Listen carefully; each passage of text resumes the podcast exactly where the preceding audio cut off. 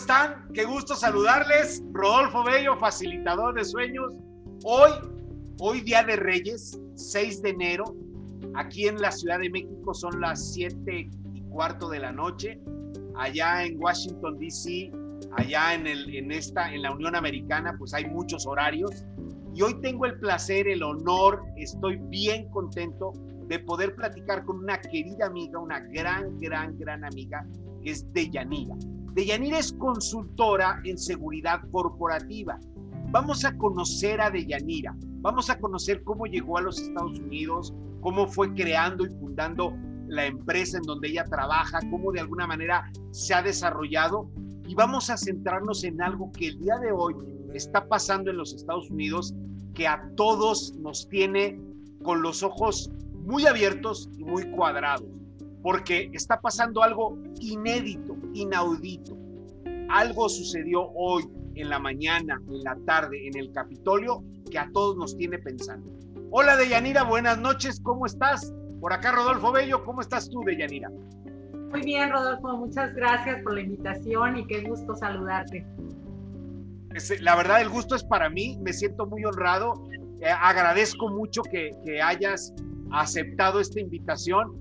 Deyanira vive cerca de Washington, a unos 30 minutos de Washington, en las afueras de la ciudad, pero su oficina, su empresa, está muy cerquita, a cuatro cuadras del Capitolio, muy, muy cerca del Capitolio. Y hemos estado platicando de esto que pasó. Pero vamos a comenzar por conocer un poquito a Deyanira. ¿Cuánto tiempo llevas allá en los Estados Unidos y cómo llegaste allá, Deyanira? De dónde eres, eres de acá de México, de qué estado, este, cómo llegaste a los Estados Unidos. Platícanos un poquito de ti, Deyanira. Sí, claro. Pues mira, yo nací en el estado de Chihuahua, soy de Chihuahua capital del norte. este, y bueno, yo estudié ingeniería electrónica eh, en el tecnológico de ahí de Chihuahua, transferí mis materias a la Universidad del Paso, Texas, que son, ahora sí que tú conoces Ciudad Juárez, conoces Chihuahua, son cuatro horas de la frontera con Estados Unidos. Eh, la vida en el norte de México es muy diferente. Nosotros estamos, de alguna manera, y tú lo, yo creo que lo viviste ahora que has estado por allá, muy americanizados de alguna manera, ¿no? Muy cerca de los americanos, muy cerca. O sea, traspasan la frontera cada rato, viven prácticamente en Estados Unidos. Y bueno, Chihuahua está a tres horas eh, por carretera, ¿no? De, de la frontera pero cuando me fui a vivir a, al Paso, Texas, que es ahora sí la, la, frontera con Ciudad Juárez, yo viví 17 años ahí en el, en el Paso. Wow. Eh, yo comencé ahora sí que como emprendedor a los 23 años eh, con una empresa en telecomunicaciones.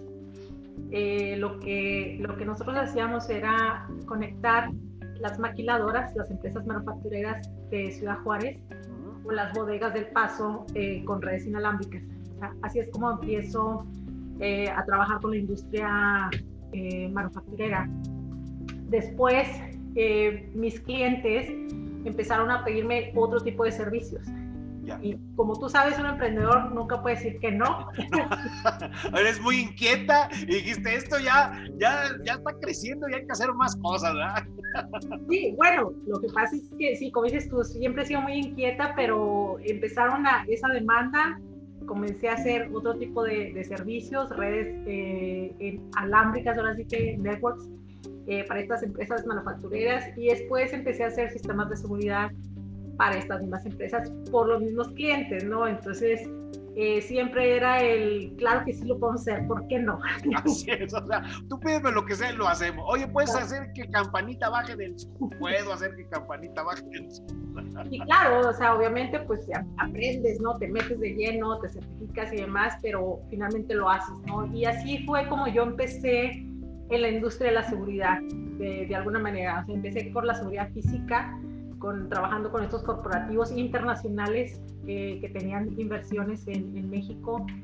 Y tengo ya 23 años en esta industria. ¡Wow! Eh, ¡Qué bárbaro! O sea, tienes mucho camino andado, tienes, has de tener una de cantidad de experiencias, primero en seguridad física y te fuiste evolucionando a la seguridad digital y corporativa, ¿verdad?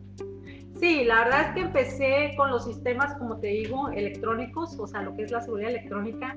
pero por mis propios clientes y sobre todo por estar en una zona tan, tan activa, digamos, o caliente, ¿no? que es la frontera. Pues imagínense. Eh, obviamente empezamos a tener otras amenazas eh, y, y, demás que los mismos clientes pues iban demandando, ¿no? Entonces yo me tuve que mover de alguna manera eh, de ser integrador a ser consultor, aprender de investigaciones, aprender de protección ejecutiva, aprender de análisis de riesgos, aprender muchísimas cosas. Te digo, tengo 22 23 años en esto y, vas aprendiendo para poder, obviamente, ampliarte, ¿no? Ampliarte y satisfacer estas necesidades a, los clientes. Ahora, lo que pasó en el 2008 al 2010 en Ciudad Juárez, que era una de las ciudades más complicadas. Eh, a nivel mundial. A, nivel mundial, era una de las ciudades eh, con, alto, con alta criminalidad, ¿no? Y El Paso, Texas, donde yo viví, era la primera ciudad más segura de Estados Unidos. O sea, a ver, a ver, esto, es, esto está raro, ¿verdad? Esto no checa. Teníamos un contraste eh, eh, de veras, o sea, yo cruzaba el puente todos los días, a veces hasta dos, tres veces al día, porque tenía mi, mi Sentry. Entonces la, la, cruzaba dependiendo de cómo necesitaba, pero cuando cruzaba sentías eh, una calma, estando ya del lado americano. O sea, ya nada más cruzas el puente y se bajaba el estrés. Y, y, toda la gente que tenía que trabajar del lado mexicano, eh, gerentes, eh, directores, ¿no? En estas empresas, pues igual. Pero llegó un momento en que Juárez sí se convirtió ya más estresante, ¿no? Y, fue cuando yo empecé como a, a, decidir en moverme de la frontera. O sea, finalmente la frontera te cansa. y te digo, pues ya después de siete años, yo tuve eh, tres intentos de secuestro ahí en Ciudad Juárez. Eh, ah. fue muy complicado. Me robaron mis oficinas, este, mis carros, eh, me robaron una camioneta, o sea, miles de cosas. hubo gente que perdí en el camino también. Y, y bueno, como te digo, eran situaciones muy difíciles. Y fue cuando yo decidí que era lo mejor para mí, para mi familia, eh, mejor moverme de, de, ahí, de esa zona, ¿no? ya estaba como cansada. Te escucho, te escucho agotada, ¿eh? Te escucho y, me, y me estoy, estoy imaginando que estás recordando, no era mi intención, no es mi intención, vamos a darle vuelta a la página porque no es mi intención, pero entiendo, fíjate, se escucha en tu, en tu voz, en tu, pues en tu sentimiento, o sea, y seguramente todavía traes esa angustia de, pues tú eres una mexicoamericana, o sea, tú eres mexicana viviendo en Estados Unidos. Y, estoy seguro, porque lo sé, porque eres amiga nuestra, porque trabajas con nosotros, que amas nuestro país, que te sigue doliendo.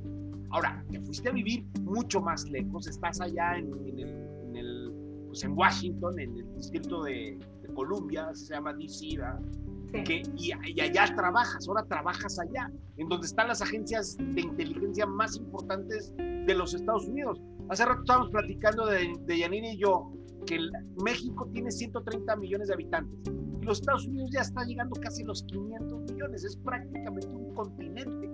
Y, y, prácticamente hay una cantidad inmensa de información y de personas y pues manejar la seguridad, por ejemplo, de la capital de los Estados Unidos pues, es una cosa bien compleja.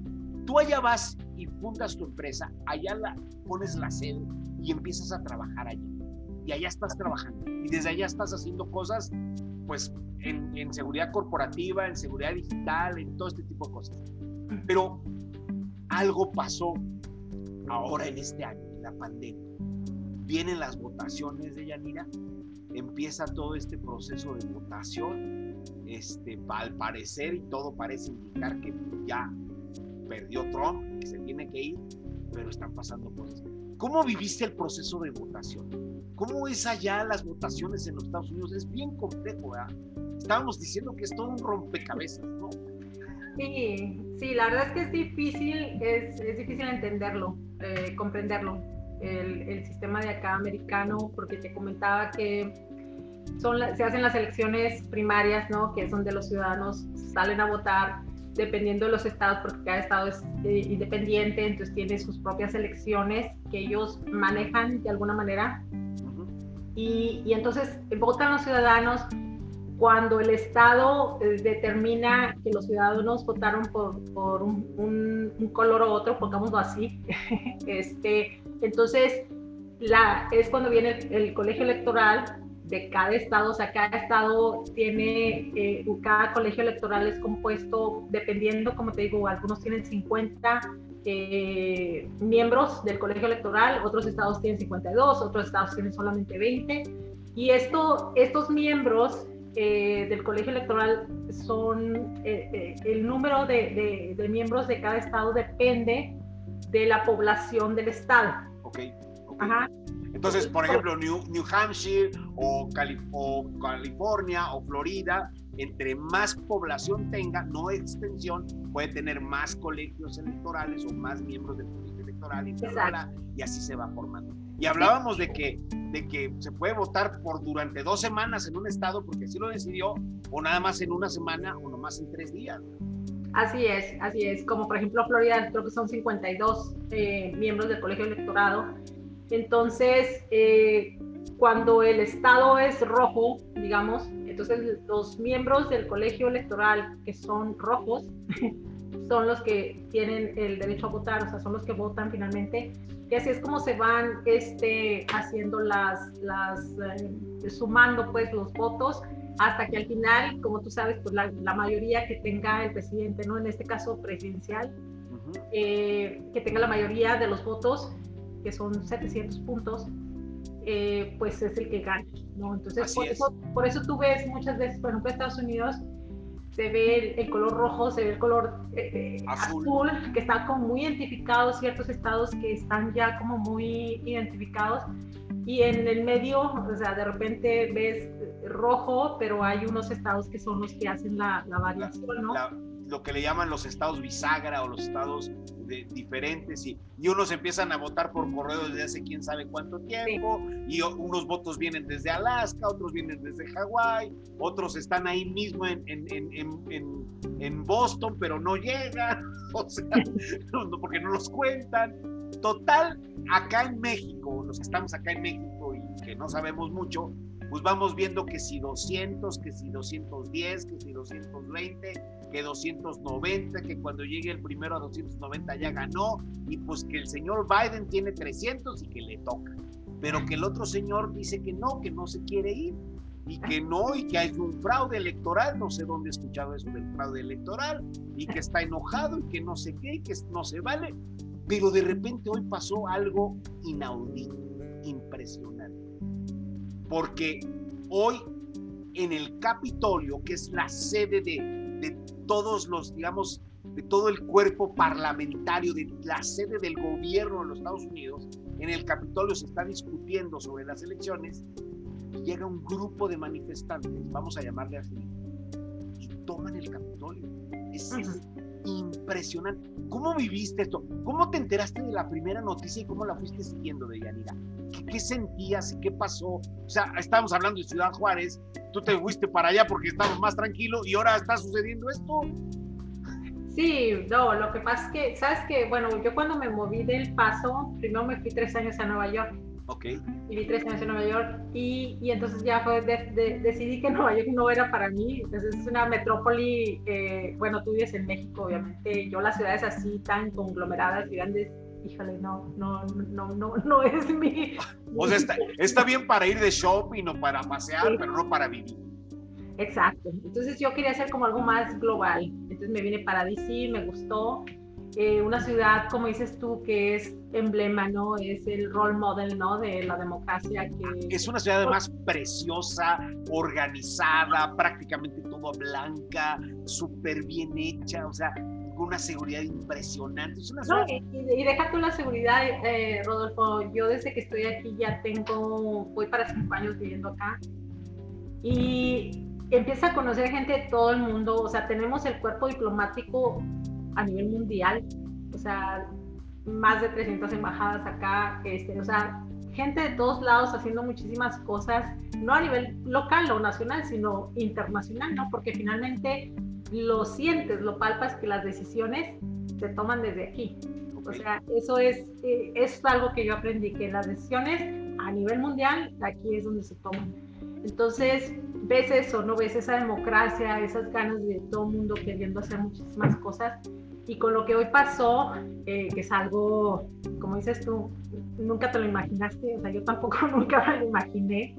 Eh, cuando vi la primera nota en mi celular, ay, o sea, ¿qué está pasando, no? O sea, porque esta no es una protesta eh, normal, como las que se han visto antes. Y, te lo decía ahorita, la última que vimos de, eh, de Black Matter Live, uh, fue, fue una protesta grande, este, había mucha actividad, obviamente hubo disturbios, eh, muchas vandalismo y cosas de esas, pero nada como esto, o sea, nada como esto eh, yo te lo comentaba, o sea, se ven las imágenes de que la gente iba decidida, o sea, iba decidida a tomar el Capitolio. Entonces, no, o sea, a pesar de que en la prensa tú ves que dicen que del discurso del presidente Trump en la mañana, diciéndoles, acompáñenme a ir al, al, Capitolio a protestar, a pesar de que él dijo eso, o sea, obviamente la gente no decidió hacer todo esto en lo que caminaba de, de, la, de la Casa Blanca al Capitolio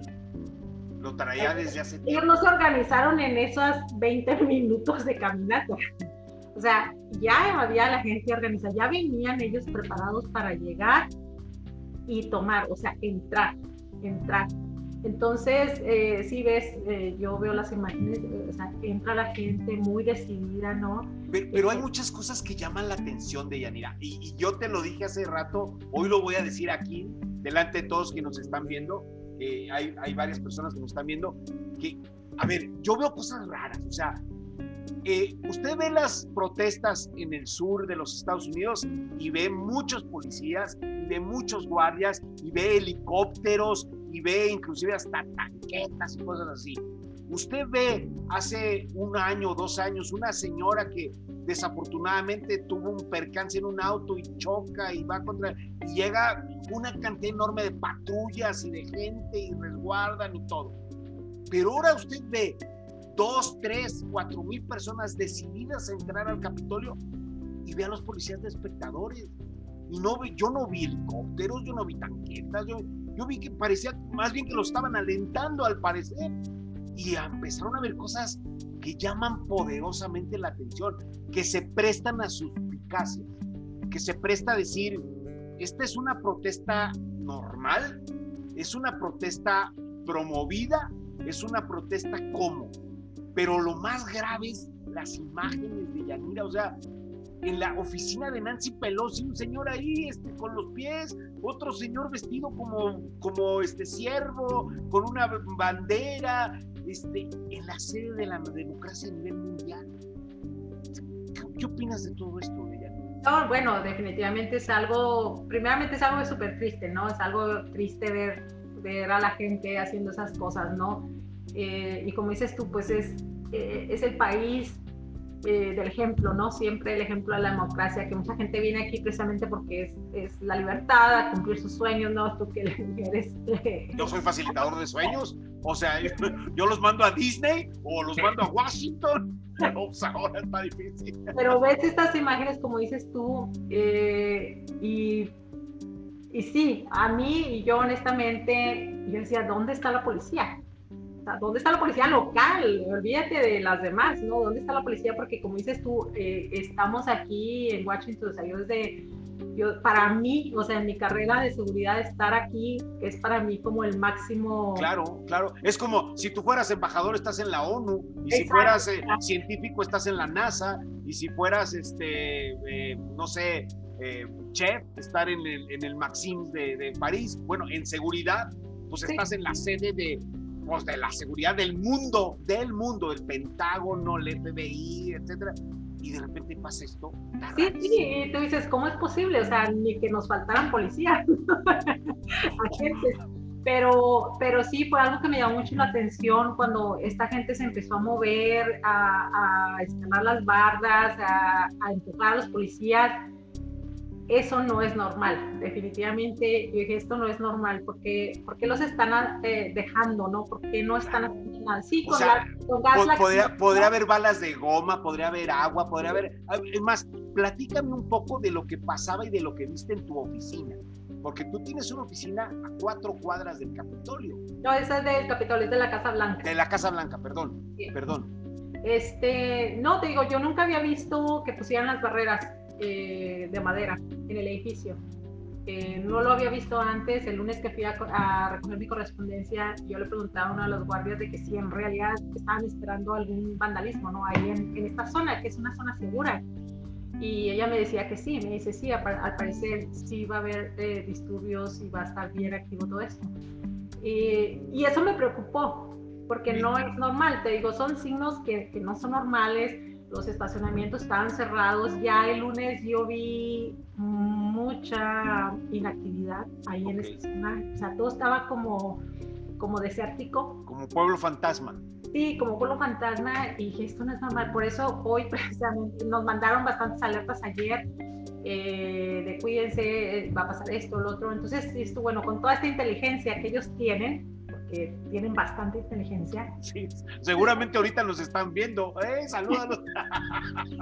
a mí yo creo que, que, lo, que me, lo que me da a pensar es que como es algo muy sensitivo, o sea, es algo muy sensible, son situaciones complicadas, como dices tú, eh, que hasta para las autoridades es difícil manejarlas, ¿no? Entonces, yo creo que el ejemplo que ellos quieren dar es que les estamos dando libertad. Eh, libertad, ¿no? De expresión, porque esto es Estados Unidos, tú te puedes venir, te puedes manifestar, pero yo creo que los dejaron hasta donde pudieron. Eh, sí se salió del control, o sea, definitivamente se salió del control cuando entraron a la cámara. De hecho, de hecho hubo un disparo, hubo disparos, hubo... Sí, hubo un disparo a un activista dentro del Capitolio y murió en el hospital, eh, cosa que nunca se había visto. Entonces, digo, yo, yo siento que tardaron mucho en reaccionar, eh, que está bien que los hayan dejado protestar, pero ya una vez que ellos están viendo que los están sobrepasando, eh, allí no hubo reacción, o sea, fueron cuatro horas para que la policía llegara y la Guardia Nacional y otras policías de Virginia y de Maryland. Entonces, eh, son cuatro horas que ellos tuvieron tiempo de hacer lo que ellos quisieran. Ahora, la única persona que puede activar a la Guardia Nacional es el presidente. Entonces, bueno, ahí hay ah. muchas respuestas. Sí, también ahí, también ahí podemos especular muchas cosas. Híjole, ay, de Yanira. Ahora, te, voy a decir desde acá, desde México, oye, eh, hay tres maneras de tomar una decisión siempre en la vida. De manera consensual, o sea, todos estamos de acuerdo.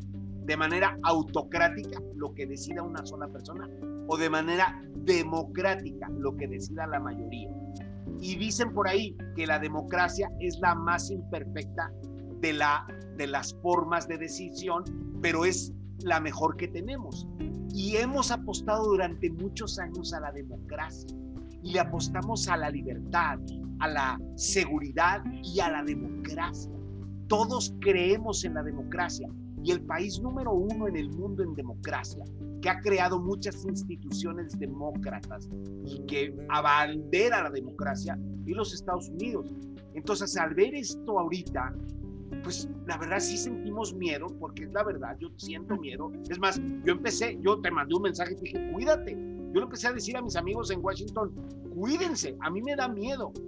¿Qué sigue de Yanira? O sea, las instituciones, tú lo que has visto en Estados Unidos, como ves a, tu, a tus compañeros, a tus colegas, a, tus clientes, a tus proveedores, como ves el, el, el, el, ecosistema, ¿tú crees que hay fortaleza, que, que esto va, digo, es, va a ser sencillamente una anécdota y ya? ¿Qué, qué sigue de Yanira? ¿Tú qué ves? No, yo no creo que sea una anécdota y ya. Yo definitivamente esto ya se veía desde antes de la pandemia, ¿no? O sea, una vez que comenzó la pandemia, sobre todo aquí en Estados Unidos con el desempleo, ¿no? Los negocios cerrando y seguimos, ¿no? O sea, y seguimos contando.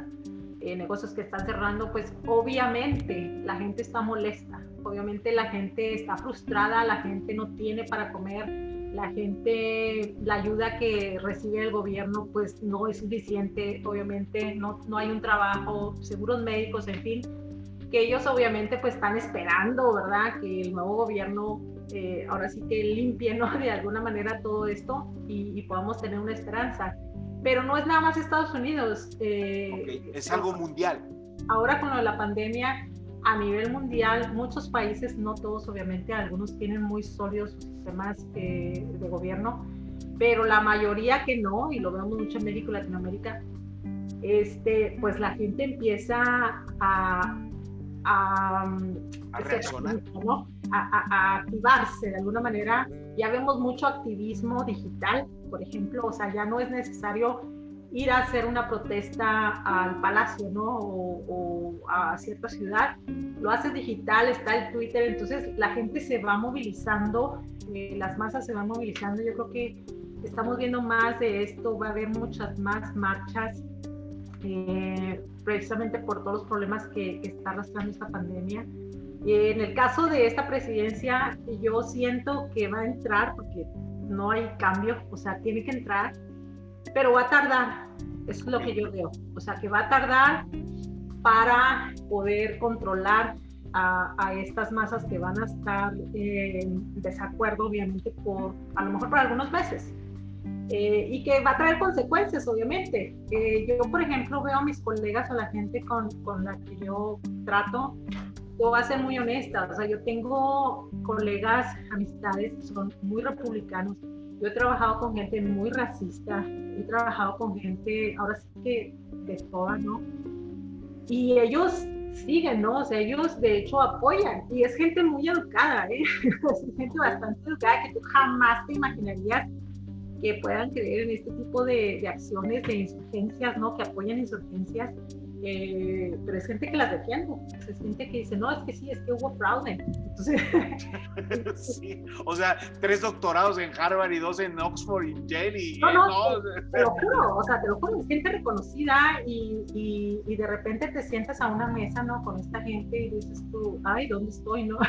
Sí. o sea, pero, pero bueno, finalmente eh, es parte de las notas, como dices tú, o sea, es parte de adaptarte al sistema, de conocer por qué piensan como piensan, ¿no? Y, y, no nada más rechazarlo, sino yo he aprendido muchísimo desde que estoy acá, porque digo, la cuestión del racismo, la cuestión eh, de la supremacía y todo esto, pues lo vives, pero lo vives a diario, pero de alguna manera te ayuda a entender por qué piensan así, cuál es su lucha, ¿no?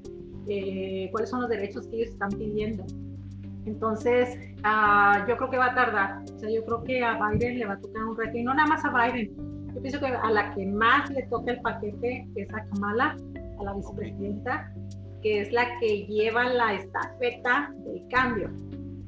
Okay. Porque finalmente es ella, eh, como la primer mujer vicepresidenta, como la primer mujer de color y como la que representa todo este movimiento, ¿no? Yo, yo la veo ella con mucha fortaleza, a lo mejor hasta más que el mismo Biden, no sé tú qué opinas, pero yo a ella la veo una persona, le veo mucha personalidad, le veo... Sí, no, finalmente ella es la que, para mí, o sea, igual, o sea, yo la veo como que ella es la que va a llevar, es la que va a romper eh, todos estos paradigmas y todas estas barreras. Ay, Deyanira, Mira, yo, desde acá, desde ahora sí que desde la Ciudad de México, desde el sur de la Ciudad de México, desde Tlalpan, te mando un fuerte abrazo.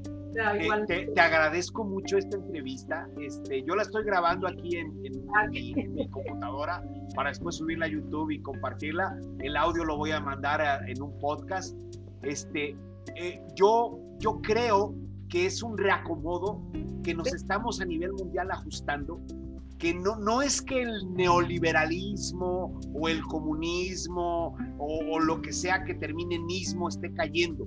Yo más bien creo que nos estamos acomodando y que tenemos que acomodarnos. Y que la pandemia nos llevó a un lugar y que ahora la democracia en México, en Estados Unidos y a nivel mundial nos tiene que llevar a acomodarnos y tiene que ver con tolerancia, con aceptación, con responsabilidad, con ser de alguna manera eh, eh, eh, equilibrados, eficientes, amables, honestos y pues de alguna forma tener una nueva humanidad. Yo, yo sí creo que pues algo tenía que pasar y está pasando para que entremos en razón. No, y sobre todo, sobre todo aceptar las diferencias, Rodolfo, aceptar que, sí está bien que pensemos diferentes, ¿no? Pero que no por eso obviamente vamos a afectar eh, lo que tenemos, ¿no? Como dices tú, pues estamos trabajando en una democracia, bueno, hay que saber negociar. Yo creo que es tiempo de saber negociar estas diferencias desde lo personal hasta lo profesional. Eh, y, para dejarles ese legado a, los jóvenes, porque ahorita los jóvenes, digo, yo no sé, tú trabajas con muchos jóvenes, ¿cómo ven los jóvenes todo esto? Sea, realmente los jóvenes, los jóvenes son muy apáticos a este tipo de situaciones y, en que, que, son apáticos eh, los apoyan porque dicen, ay, qué bueno, qué bueno que la gente ya se levantó y ya por lo menos alguien dijo algo. O sea, ellos lo ven así, a ellos no les importa que si es Trump o es Biden, es lo que dicen, qué bueno que ya la gente está haciendo algo, porque, eh, o sea, como que ves ese desinterés en la democracia, como que no creen mucho en las democracias los jóvenes. Eh, ¿Por qué? Porque no, no, eh, no creen mucho en los sistemas. ¿Por qué? Pues porque la misma vida tecnológica va absorbiendo al sistema, o sea, o lo va más bien sobrepasando. Entonces llega un momento en que el sistema eh, pues se ve totalmente arcaico. Colapsado, sí, colapsado. Yo, nunca hubiera esperado un toque de queda en Washington. O sea, yo, yo, tengo 52 años de edad, yo conocí, he ido a Washington tres, cuatro veces, es una ciudad preciosa, y siempre he admirado a Estados Unidos en muchas cosas y otras cosas no me gustan, pero nunca hubiera pensado un toque de queda. Vamos, ni cuando fue el, septiembre 11, ni ah. cuando fue eso hubo un toque de queda. Y ahorita hay un toque de queda. O sea, una persona muerta dentro del Capitolio. O sea, no hay, no hay, digamos, desacuerdo que valga la vida de una persona, por Dios. Sí, no, totalmente, totalmente. Este, vamos a ver qué va a pasar mañana. Este, lo bueno es que los votos que se iban a contar se salvaron, o sea, las, las cajas los lograron sacar del Capitolio. Entonces, por ese lado, pues están, tan seguros. Eh, pero yo, yo pienso que esta gente va a seguir, o sea, definitivamente va a continuar hasta donde pueda, obviamente. Eh, sabrá Dios ahora sí que el presidente Trump hasta dónde quiera llegar, porque una de las de los peligros más fuertes es cuando una persona no tiene nada que perder.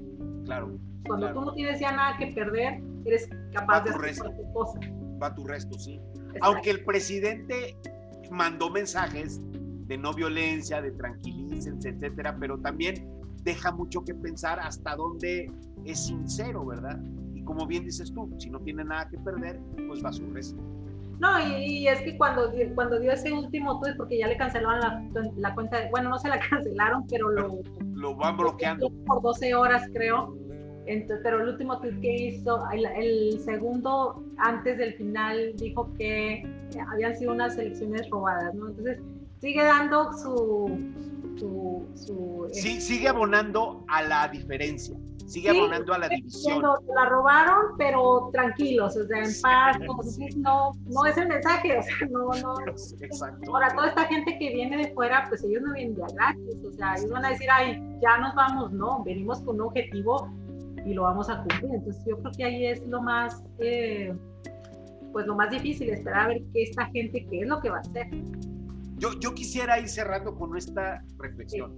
Decía este señor eh, Gandhi, eh, que todo el mundo sabemos quién es Gandhi, él decía que lo más malo de la gente mala es el silencio de la gente buena. Y hay mucha gente buena en el mundo. Entonces, si se está manifestando la gente mala y está poniéndonos así en entredicho, la gente que son o la gente que somos, ya me estoy ahí incluyendo, buenas, pues tenemos que hacer algo bueno que por lo pronto es entendernos, comprendernos. Dicen que Dios nos regaló dos orejas y una boca. Es, de alguna manera nos está diciendo, escucha el doble de lo que hablas. Este, yo hablo mucho, ¿eh? no, no sigo ese consejo. no, pero tienes razón, tienes razón, porque, eh, o sea, digo, ahorita con todo esto que, que se está viendo, yo creo que Biden y todo toda la nueva administración está cuidando mucho lo que dice Rodolfo. Eh, es un tema muy complejo, o sea, este tipo de protestas y la, el manejo de crisis es algo bien complejo, sobre todo cuando todo el mundo te está viendo. Claro. Entonces, yo creo que ha sido muy, muy diplomático, muy cuidadoso. Muy prudente. Para que diga, porque, y como él lo dijo, lo dijo en la mañana, bueno, mediodía, él dijo, la palabra de un presidente, sea buena o mala, tiene un impacto. Claro. Entonces, yo creo que él no nada más lo dijo por Trump, lo dijo por él mismo. O sea, yo creo que él tiene que cuidar mucho, mucho lo que él dice ahorita por la atención, ¿no? Toda la atención, como te digo, local, nacional, pero internacional y global. Este, estaba viendo yo hace poco el, el ministro de Turquía avisándoles a los turcos que tengan cuidado, o sea, en la vida te hubieras esperado que los Al revés, así es, así es. o sea. Los turcos que, digo, pues son aliados, pero, pero es un país no muy democrático, obviamente. Así es. tenga una alerta a sus ciudadanos en Estados Unidos. es, es, es, inverosímil, inaudito. Y, y, bueno, hay muchos liderazgos, o sea, ahí está Michelle Obama, ahí está Barack Obama, ahí está Angela Merkel, ahí está hay, muchos liderazgos mundiales y vamos a ver qué sucede mañana, qué empiezan a decir, qué pasa en Washington, qué pasa en la nación. Yo creo que va a ser bien importante qué pasa en la nación, cómo responde la nación. Yo creo que una de las cosas positivas de hoy fue que el vicepresidente Pence le puso un alto al presidente. O sea, le dijo, yo no voy a seguir esto, ¿no? O sea, ya, está, ya están dados los votos, o sea, ya están contados, ya están certificados, entonces yo no tengo poder ni autoridad para cambiarlos yo creo que eso ya fue como el... El, parteaguas, el, el ya, se, ya se deslindó. Sí, sí, y eso es bueno, eso es bueno porque ya entonces ya estás viendo al presidente solo con su... Pues con su berrinche, porque déjame decirlo yo, yo lo voy a decir, es un niño berrinchudo, o sea, parece un niño berrinchudo. Todo el, el mundo entero está viendo al señor Trump como un, como un niño berrinchudo como le quitaron su paleta y entonces está enojado y está como un niño berrinche. Digo, lo puedo decir yo porque estoy acá en México, no pasa nada. No, pero sí, totalmente, o sea, así es, tal cual, ¿no? Y lo malo es que la gente pues se la crea y lo siga apoyando, pero bueno. Deyanira, que yo sé que allá es una hora más tarde, que ya hay que descansar, que mañana viene un día más pesado, difícil. Un abrazo hasta, hasta allá, hasta, hasta DC hasta el Distrito de Columbia. Este, muchas, muchas gracias por esta entrevista. La grabamos y te agradezco mucho, mucho, pero muchas, muchas gracias. Muchas gracias a ti, Rodolfo, y a todos los que, los que nos están escuchando en tu programa. Nos vemos, Deyanira. Ánimo, Deyanira, consultora en seguridad corporativa. Muchas, pero muchas gracias. Gracias, hasta luego.